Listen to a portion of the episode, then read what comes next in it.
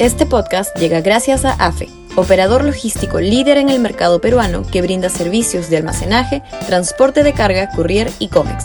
Los puedes ubicar en www.afe.pe.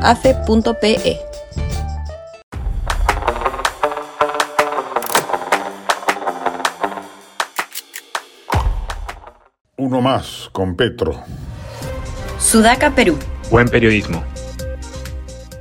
¿Qué está pagando América Latina para que sus pueblos se inclinen hacia gobiernos de izquierda cuya ideología demostró fehacientemente fracasar en su intento de distribución económica de la riqueza y solo produce atraso y menoscabo de las libertades democráticas?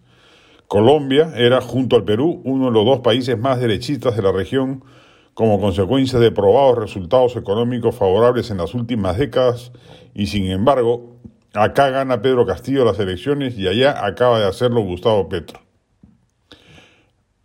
Hay claramente responsabilidades de los portavoces del modelo, que no supieron o no quisieron construir ciudadanía más allá de las cifras macroeconómicas bollantes la salud pública, cuyo calamitoso estado fue puesto de manifiesto por la pandemia, la pobrísima educación igualmente pública, la inseguridad ciudadana y la corrupción golpearon en la línea de flotación del establishment y no hubo un solo gobernante de derecha o de centro que se animase siquiera a emprender reforma alguna en cualquiera de estos puntos críticos en los últimos lustros.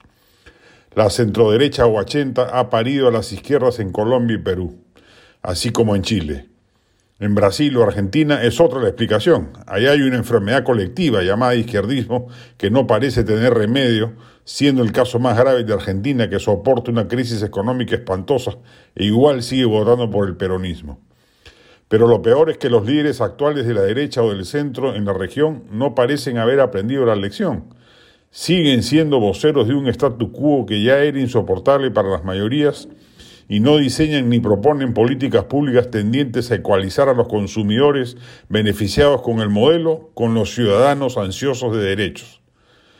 La centro derecha tiene que cambiar de discurso y narrativa rápidamente si no quiere que el ciclo de las izquierdas en la región dure más tiempo del debido y convierta a Latinoamérica en un polo regional de atraso y retroceso, un ejemplo mundial de fracaso en la puerta del horno. En el Perú, por lo pronto, no hay ni visos de renovación de la centro derecha.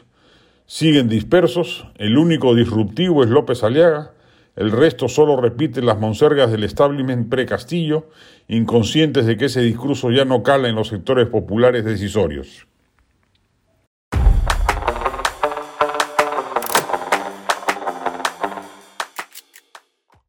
Este podcast llegó gracias a AFE, operador logístico líder en el mercado peruano que brinda servicios de almacenaje, transporte de carga, courier y cómics. Los puedes ubicar en www.afe.pe.